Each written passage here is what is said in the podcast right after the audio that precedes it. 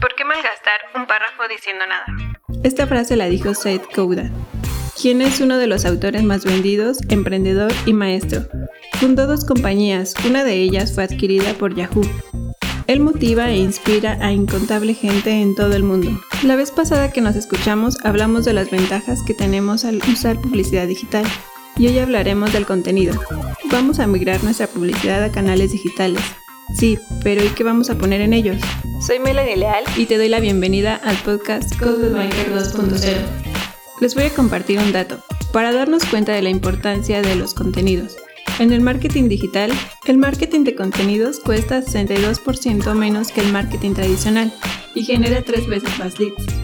El 45% de los consumidores abandonarían un contenido si no se mostrara bien en su dispositivo. El 34% de los consumidores tienen más probabilidades de hacer una compra no planeada si la marca personaliza el contenido. Apuesto a que tú que nos escuchas sigues ciertos contenidos, ya sea en forma de blogs, revistas online, series, youtubers, podcasts o redes sociales.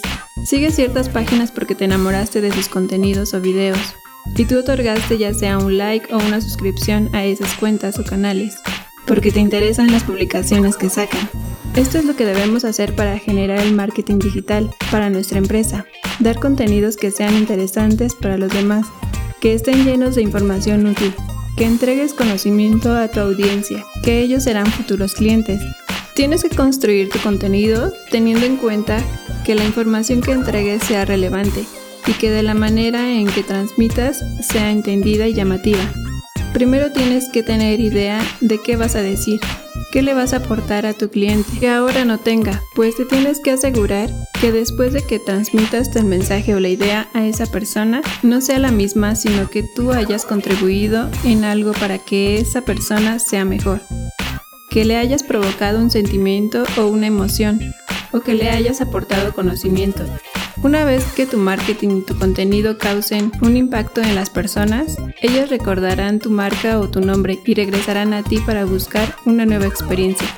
En resumen, el contenido es un arma para lograr publicidad efectiva. Así que nutre a tu mente de novedades, actualízate con nuevas tendencias, en giro a tu negocio y ten variedad de temas para que tengas piezas versátiles que lleguen a cada una de tus audiencias. Gracias por acompañarnos en esta ocasión en el podcast Banker 2.0. Te esperamos la próxima semana para hablar de audiencias y que sepas qué mensaje les vas a transmitir. Que tengas un excelente día. Soy Melanie Leal y te veo en el próximo episodio.